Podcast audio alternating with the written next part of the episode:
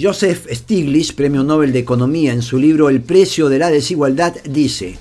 el 90% de los chicos que nacen en hogares pobres mueren pobres por más capaces que sean, y más del 90% de los chicos que nacen en hogares ricos mueren ricos por más estúpidos que sean.